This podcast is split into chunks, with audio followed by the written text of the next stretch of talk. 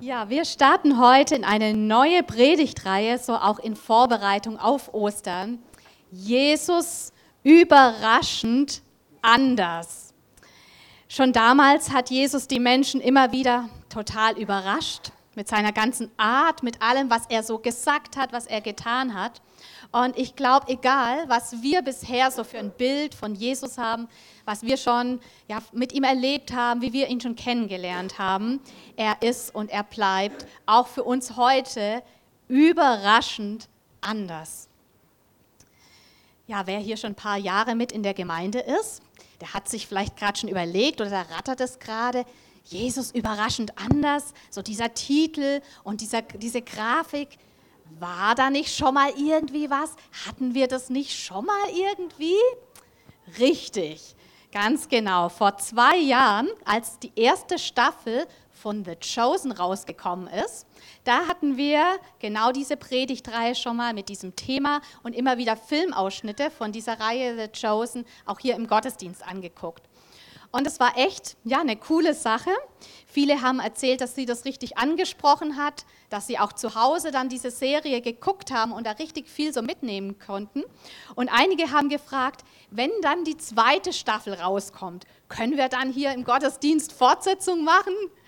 Und das war die ganze Zeit noch so im Hinterkopf gespeichert. Die zweite Staffel ist draußen, ehrlich gesagt sogar schon die dritte, aber mal eins nach dem anderen.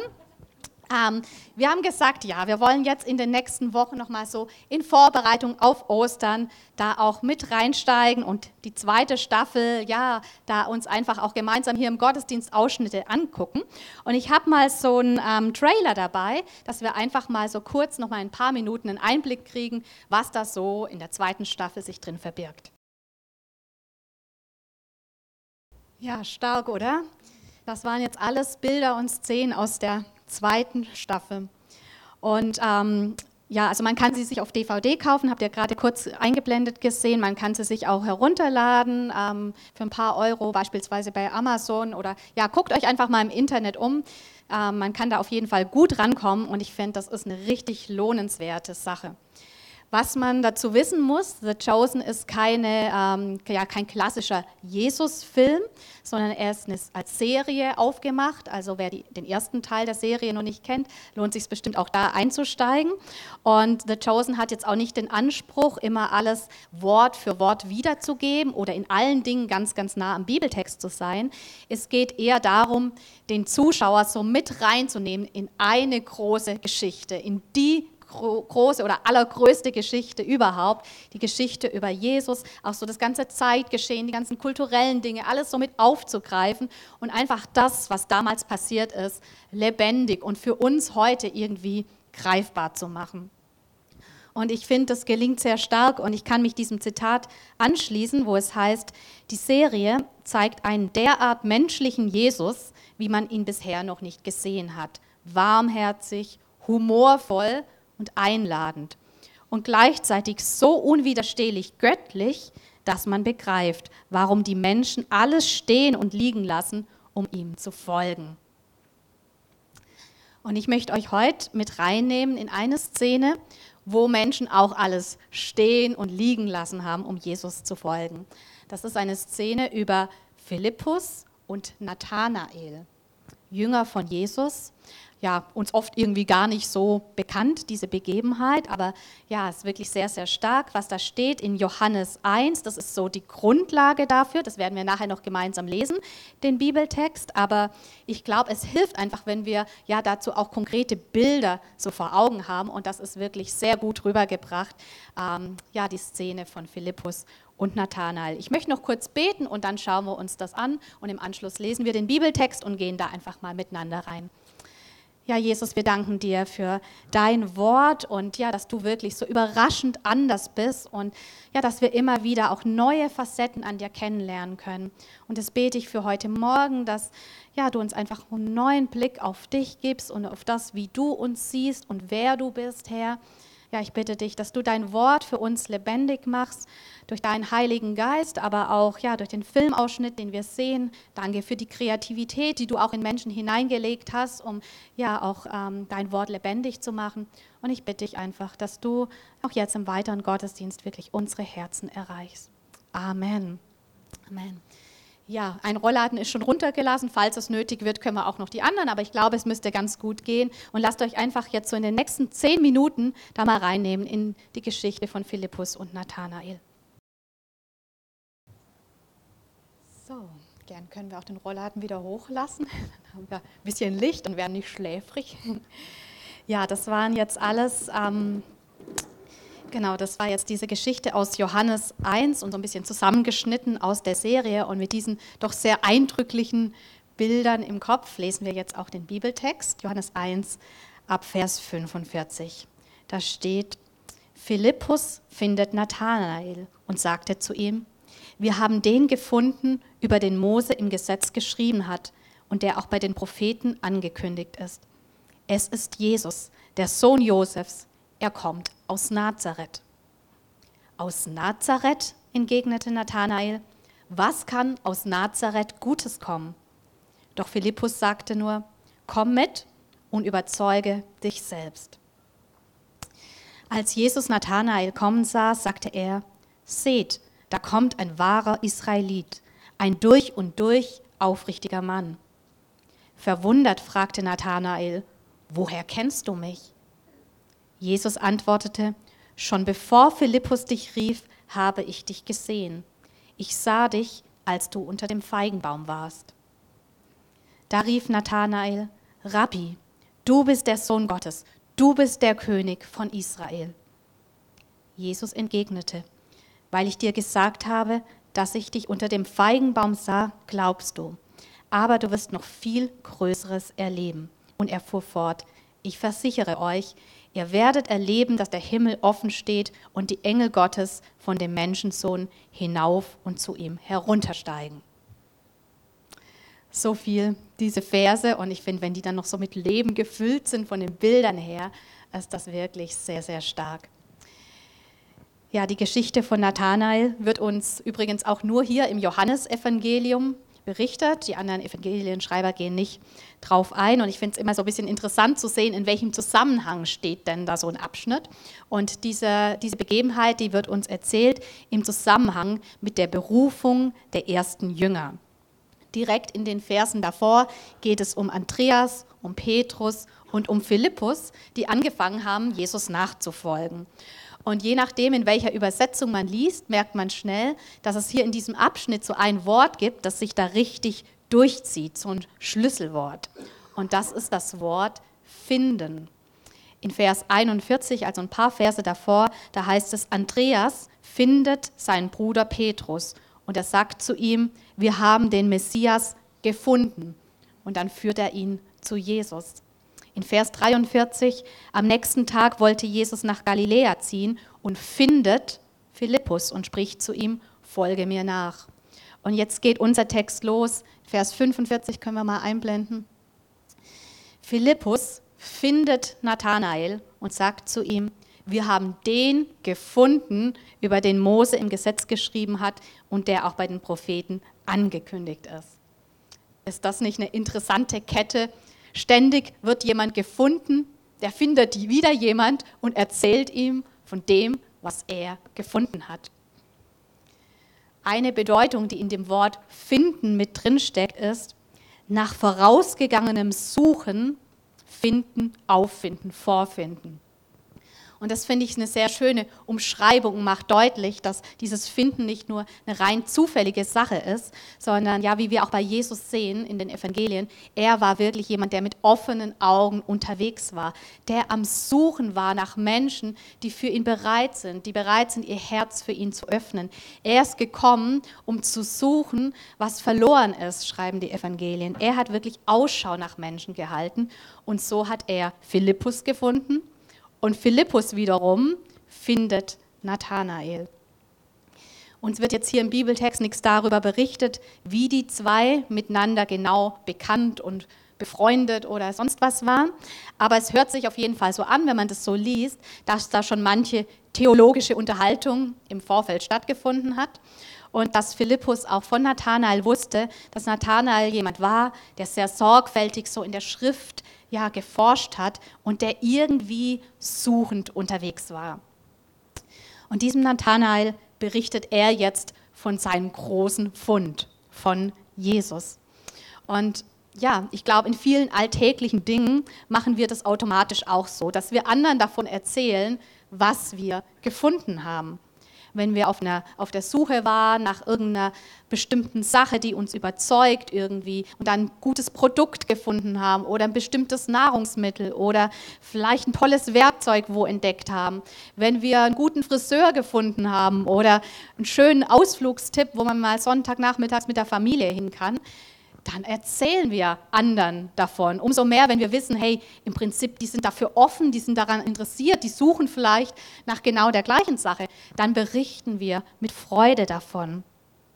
Und wie viel größer und wie viel genialer ist es, wenn wir auch ja, von Glaubensdingen berichten, wenn wir erzählen, was wir in Jesus gefunden haben dass wenn wir davon erzählen, dass wir in Jesus Hoffnung gefunden haben, dass wir in Jesus Frieden gefunden haben, dass wir in Jesus, ja, wie wir es auch heute auch in den Eindrücken gehört haben, wirklich eine gute Zukunft gefunden haben und Annahme gefunden haben und einen Sinn gefunden haben für unser Leben. Und ja, Philippus behält eben das, was er in Jesus gefunden hat. Er behält es nicht für sich und gibt sich nicht damit zufrieden. Ist ja ganz schön, dass ich das gefunden habe, sondern er erzählt seinem Freund Nathanael, seinem Bekannten, wie auch immer, von seinem Fund. Es ist Jesus, der Sohn Josefs, er kommt aus Nazareth. Aber wie reagiert Nathanael? Erstmal gar nicht sonderlich aufgeschlossen und angetan. Aus Nazareth? Was kann aus Nazareth Gutes kommen? Keine Ahnung, was für eine Vorstellung Nathanael genau über Jesus und den Messias hatte, aber jedenfalls das mit Nazareth passte so gar nicht in sein Bild.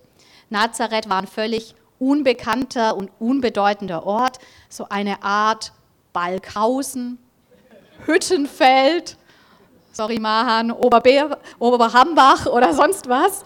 Ja. Im Lexikon heißt es über Nazareth, frühe Belege fehlen.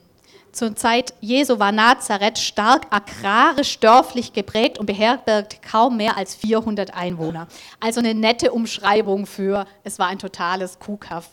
Ja, ohne jegliche Bedeutung, ähm, politisch, religiös, völlig ja, nicht erwähnenswert einfach. Hat keine Rolle gespielt. Und genau das hat Nathanael irritiert genauso wie auch später andere ja, bibelkundige Israeliten davon irritiert waren. Einige äh, Kapitel weiter, in Vers äh, Kapitel 7, da heißt es auch, soll der Christus etwa aus Galiläa kommen? Sagt nicht die Schrift, aus dem Geschlecht Davids und aus dem Ort Bethlehem, wo David war, kommt der Christus.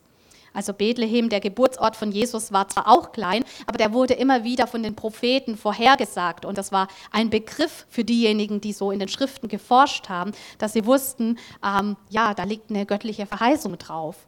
Eben im Gegensatz zu Nazareth, dem Heimatdorf von Maria und Josef. Das war nie irgendwie irgendwo, auch in, nicht in, bei den Propheten, irgendwie erwähnt. Und Nathanael war jemand, der eben die Schriften gekannt hat aber wir sehen, dass gerade so sein biblisches Wissen und sein Verständnis von ja auch Glaubensdingen ihn irgendwie misstrauisch gemacht hat. Und ich glaube, ähnlich kann es auch manchmal uns ergehen, dass wir uns mit unserem Wissen, was wir schon begriffen haben oder wie wir die Dinge sehen, dass wir da uns ein Stück weit manchmal selber im Wege stehen. Manchmal kriegen auch wir Dinge einfach irgendwie nicht richtig zusammen. Ich meine, Nathanael, der hat sich jetzt hier an der Herkunft von Jesus irgendwie aufgehängt. Das war jetzt für ihn ein Thema. Das wird uns jetzt vielleicht gar nicht so, ja, irgendwie so interessieren. Aber auch wir kriegen manchmal Dinge irgendwie so einfach nicht richtig zusammen. Wir hängen uns vielleicht mit ganz anderen Fragen auf. Ja, die so nicht richtig in unsere Logik passen oder mit unserem Verständnis zusammenpassen. Ganz oft ist es bei uns, glaube ich, so das Thema rund um die Evolution und die Schöpfung und wie passt das alles zusammen und wie ist die Welt entstanden, wie kann das alles so sein. Oder die Frage nach dem Leid, das oft so ja, Menschen beschäftigt. Wie passt das zusammen? Ein liebender Gott und dann passiert so viel Schreckliches auf der Welt. Und da gibt es so Dinge, da sehen wir erstmal irgendwie so Widersprüchlichkeiten drin und das lässt uns skeptisch werden. Manchmal lässt es die Menschen ironisch werden oder sarkastisch werden. Aber wenn wir uns mit Jesus beschäftigen, dann merken wir immer wieder, er ist wirklich überraschend anders. Und das möchte ich dir einfach auch mitgeben, wenn es so eine Sache gibt, die du momentan mit deiner Logik nicht richtig zusammenkriegst, mit deinem Verstand irgendwie da das nicht richtig dir einleuchtet, lass dich trotzdem weiter auf Jesus ein und lern ihn trotzdem weiter besser kennen, weil ich glaube, Jesus ist so viel größer als so die Kategorien und die Schubladen, in denen wir oft denken. Und das finde ich hier auch eine schöne Sache bei Philippus, dass er gar nicht versucht, jetzt Jesus äh, genau zu erklären und ähm, ja, die Herkunft von Jesus und all das zu rechtfertigen. Er springt hier gar nicht auf diesen Nazareth-Zug auf, sondern was macht Philippus? Das heißt, Philippus sagte nur, komm mit und überzeuge dich selbst. Komm und sieh in manchen Übersetzungen. Ganz schlicht, ganz einfach. Und ich glaube, das darf uns auch echt entlasten, dass auch wir nicht auf alle Fragen, auf alle Zweifel, auf alle Bedenken eine schlaue Antwort haben müssen.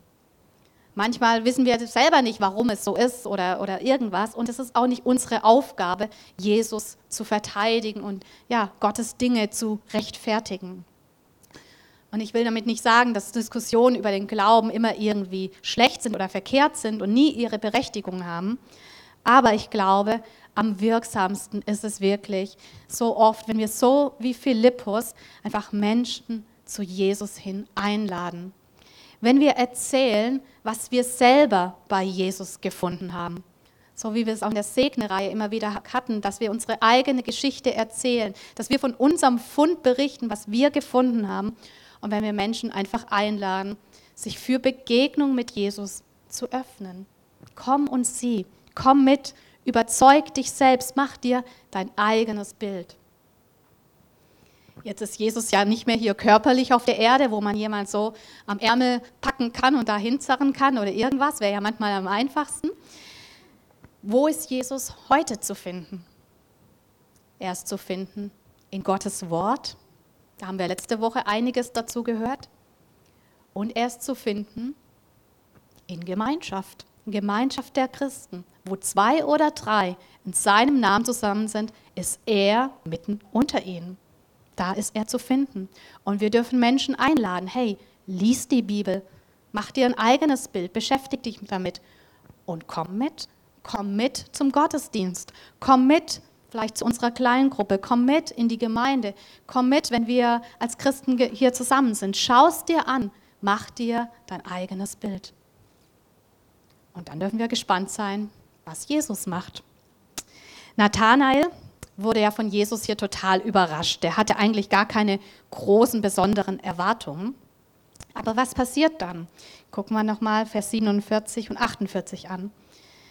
Als Jesus Nathanael kommen sah, sagte er, seht, da kommt ein wahrer Israelit, ein durch und durch aufrichtiger Mann. Verwundert fragte Nathanael, woher kennst du mich? Ist das nicht interessant? Jesus sagt hier nur einen Satz und sämtliche Fragen, sämtliche Bedenken, die Nathanael vorher hatte, was vorher irgendwie ein Thema war, spielt auf einmal gar keine Rolle mehr. Manchmal ging es mir auch schon so, vielleicht hattet ihr das auch schon so die Gedanken, oh, wenn ich mal bei Jesus bin, wenn ich Jesus mal gegenüberstehe, dann werde ich ihn aber dieses fragen oder jenes fragen, warum so und warum ist das so gewesen? Was hast du dir dabei gedacht? Aber ich weiß nicht, ob das dann letztlich wirklich noch eine Rolle spielen wird. Bei Nathanael war es so, dass das nicht mehr das Thema war, dass er einfach nur gespürt hat, hey, da ist jemand, der mich kennt. Da ist jemand, der in mein Herz sieht. Boah, da ist ja eine ganz andere Dimension da. Und so spielt sämtliche Zweifel keine Rolle mehr, sondern er fragt einfach, woher kennst du mich? Und Jesus antwortet ihm dann, schon bevor Philippus dich rief, habe ich dich gesehen. Ich sah dich, als du unter dem Feigenbaum warst. Wir wissen nicht, jetzt hier aus dem Johannesevangelium, was sich da genau unter dem Feigenbaum abgespielt hat. Wir wissen allerdings so aus rabbinischen Schriften, dass die Rabbiner, dass die Gelehrten sich ähm, öfter unter einen Feigenbaum gesetzt haben, um dort die Schriften zu studieren und ja, dass das einfach so was war, wo man so abgeschirmt durch die Zweige, weil das ist ja so, hat so ganz lange Zweige und Äste, einfach so im Schatten sein konnte und da ganz ungestört so seinen, ähm, ja, seinen Fragen und seinen Themen nachgehen konnte. Der Feigenbaum war für die Menschen damals so ein Bild dafür, dass das ein sehr persönlicher Ort ist. Dass man unterm Feigenbaum gut für sich allein sein kann. Dass man unterm Feigenbaum ungesehen ist, ungestört ist, für sich im Verborgenen einfach ist. Und keine Ahnung, was jetzt Nathanael ganz genau unterm Feigenbaum erlebt hat und was er da auch innerlich durchgegangen ist. Aber jedenfalls, als Jesus ihm sagt, ich sah dich, als du unter dem Feigenbaum warst, da hat das Nathanael mitten ins Herz getroffen. Und es war für ihn alles klar und er kann, hat keine Fra äh, weiteren Fragen mehr und er kann nicht anders als auszurufen. Vers 49, Rabbi, du bist der Sohn Gottes, du bist der König von Israel. Vor kurzem noch war er suchend und auch zweifelnd und auch spöttisch, aber nach dieser Erfahrung, das wirklich so ganz tief zu begreifen, Jesus kennt mich und Jesus sieht mich und Jesus hat mich im Blick. Er hatte mich schon lange Zeit im Blick und nichts ist vor ihm verborgen. Da kann er nicht anders, als Jesus anzubeten und dieses Bekenntnis auszusprechen. Du bist der Sohn Gottes. Du bist der König von Israel. Das ist ein wirklich starkes Bekenntnis und genau das wird später ja auch, wenn wir mal so gedanklich vorspulen, dann das Todesurteil sein über Jesus. Über dem Kreuz von Jesus wurde ein Schild angebracht, wo ja im Prinzip das drauf stand. Jesus von Nazareth, König der Juden. Das wurde Jesus vorgeworfen, dass Jesus ähm, das für sich beansprucht. Es wurde als Gotteslästerung, als Anmaßung empfunden, sowas von sich zu behaupten. Aber genau das ist es, was Nathanael hier tief im Herzen begreift. Jesus ist nicht nur irgendwie einfach ein Rabbi, irgendein Gelehrter, irgendein guter Mensch, was ja weitläufig so bejaht wird, auch in unserer Zeit. Die wenigsten Menschen haben ein Problem damit, dass Jesus gelebt hat, ist ja auch wissenschaftlich gut ähm, ja, ähm, äh, erwiesen und so weiter. Dass Jesus ein guter Mensch war, ist nicht das Thema. Aber es fängt dann an und da unterscheiden sich die Geister. Wer war Jesus wirklich? Und ja, Nathanael begreift hier, Jesus ist der Sohn Gottes. Er ist der König von Israel. Er ist der, auf den alle gewartet haben. Er ist der verheißene Messias. Und Jesus bekräftigt das und setzt dann noch mal eins drauf, Vers 50 und 51. Jesus entgegnete: Weil ich dir gesagt habe, dass ich dich unter dem Feigenbaum sah, glaubst du. Aber du wirst noch viel Größeres erleben. Und er fuhr fort: Ich versichere euch, Ihr werdet erleben, dass der Himmel offen steht und die Engel Gottes von dem Menschensohn hinauf und zu ihm heruntersteigen. Du wirst noch viel Größeres erleben. Jesus sagt, ich versichere euch im Grundtext wahrlich, wahrlich oder Amen, Amen. Das wird immer dann gesagt, wenn was besonders nachdrücklich ja, versprochen wird oder bekräftigt wird. Ihr werdet erleben, dass der Himmel offen steht. Ihr werdet erleben, also nicht nur Nathanael wird erleben, sondern all seine Jünger, auch wir heute, wir werden erleben, dass der Himmel offen steht. Was Jakob damals im Alten Testament im Traum gesehen hat, man kann das nachlesen, 1. Mose 28, so diese Himmelsleiter mit den Engeln, die da rauf und runter gingen, dass der Himmel und, und, und die Erde miteinander verbunden sind, genau das wurde durch Jesus Wirklichkeit. Durch den Sündenfall war die Welt Gottes von unserer Welt getrennt. Aber Jesus ist gekommen, um diese Trennung aufzuheben, diese Trennung zu durchbrechen. Mit seinem Kommen in die Welt, mit seinem Tod, mit seiner Auferstehung, hat er wirklich ja, diesen Durchbruch gebracht. Wenn wir uns erinnern an Weihnachten, als Jesus in die Welt kam, geboren wurde, ja, da wird uns berichtet, dass der Himmel aufging, dass die Engel ähm, Gottes zu den Hirten aufs Feld kamen und ja, die Geburt von Jesus verkündet haben. Der Himmel ging auf. Und der Himmel, ja, er hat sich durch Jesus geöffnet, aber wir sehen auch, wenn wir die Evangelien lesen, Jesus lebte wirklich unter so einem geöffneten Himmel, in Einheit, in Verbindung mit dem Vater. Er tat den Willen seines Vaters bis hin zum Kreuz. Und mit seinem Tod, mit seiner Auferstehung hat Jesus auch den Himmel für uns geöffnet. Er hat den Weg zu Gott für uns freigemacht sodass auch wir wirklich in Verbindung, in Gemeinschaft mit Gott leben können. Jesus sagt zu Nathanael, hey, du hast mich erlebt, du hast schon Sachen über mich erkannt, aber du wirst noch viel Größeres erleben.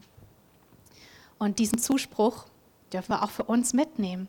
Wir dürfen feiern, was Jesus schon für uns getan hat und das schätzen, was wir mit Jesus erlebt haben, ja, was wir an ihm gefunden haben und wie er uns begegnet ist aber gleichzeitig dürfen wir einfach ja auch erwartungsvoll nach vorne gucken, dass ja wir noch größere Dinge erleben werden, dass wir noch mehr von ihm sehen werden, dass wir wirklich erleben werden, wie der Himmel offen ist. Und ich möchte jetzt zum Abschluss einfach noch mit uns beten. Ich darf auch das Lobpreisteam schon mal nach vorne bitten. Ihr könnt gerne im Hintergrund schon mal ein bisschen spielen. Und lasst uns einfach jetzt nochmal so eine Zeit haben, wo wir vor Jesus sind. Wenn ihr möchtet, steht gerne mit dazu auf.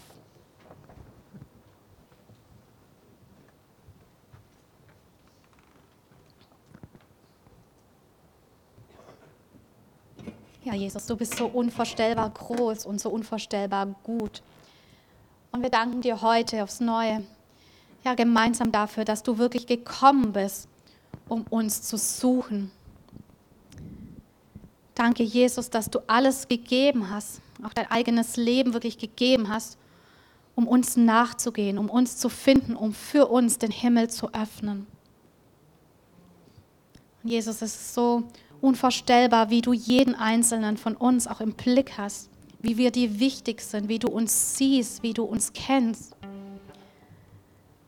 Ja, wie du in unser Herz hineinsiehst, auch in die verborgenen Ecken und wie du uns annimmst, deiner Liebe und aus deiner Gnade heraus. Jesus, danke, dass wir dich finden durften und ja, ich bete, dass du uns auch jetzt in dieser Zeit vor Ostern auch wieder ganz neuen Blick schenkst für Menschen in unserem Umfeld, die dich noch nicht gefunden haben, die suchend sind, Herr.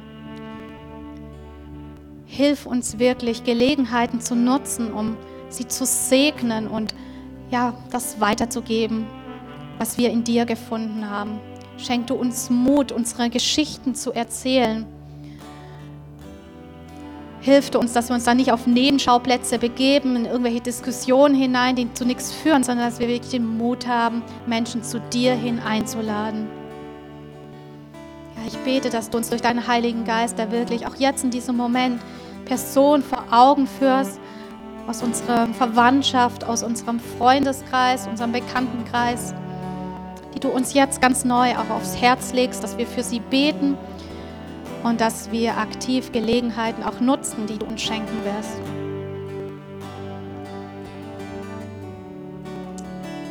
Und vielleicht bist du heute Morgen auch hier, weil dich jemand eingeladen hat, weil dir jemand von Jesus erzählt hat, weil jemand gesagt hat, hey, komm einfach mal mit. Schau es dir an. Vielleicht bist du mit Bedenken hergekommen, mit Zweifel hergekommen.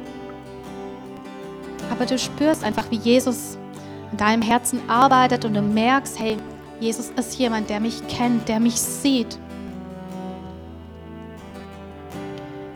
Und wenn du möchtest, dann kannst du auch heute Morgen wirklich deinen Glauben festmachen, so wie Nathanael echt ein Bekenntnis ausgesprochen hat kannst auch du Jesus dein ganz persönliches Bekenntnis sagen. Gar nicht kompliziert, gar nicht schwierig. Weil du kannst bekennen und sagen in deinem Herzen, Jesus, ich glaube, dass du der Sohn Gottes bist. Wenn du möchtest, dann sag das jetzt in deinem Herzen, Jesus, ich glaube, dass du der Sohn Gottes bist. Ich glaube, dass du am Kreuz gestorben und wieder auferstanden bist. Ich glaube, dass du den Weg zu Gott frei gemacht hast. Und ich nehme das an.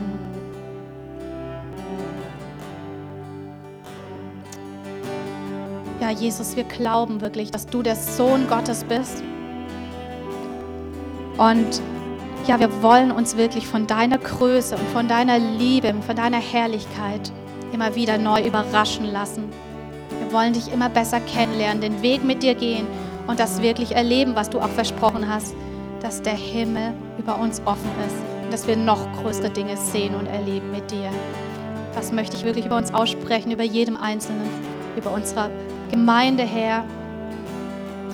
Wir wollen wirklich vorangehen und noch größere Dinge sehen. Amen.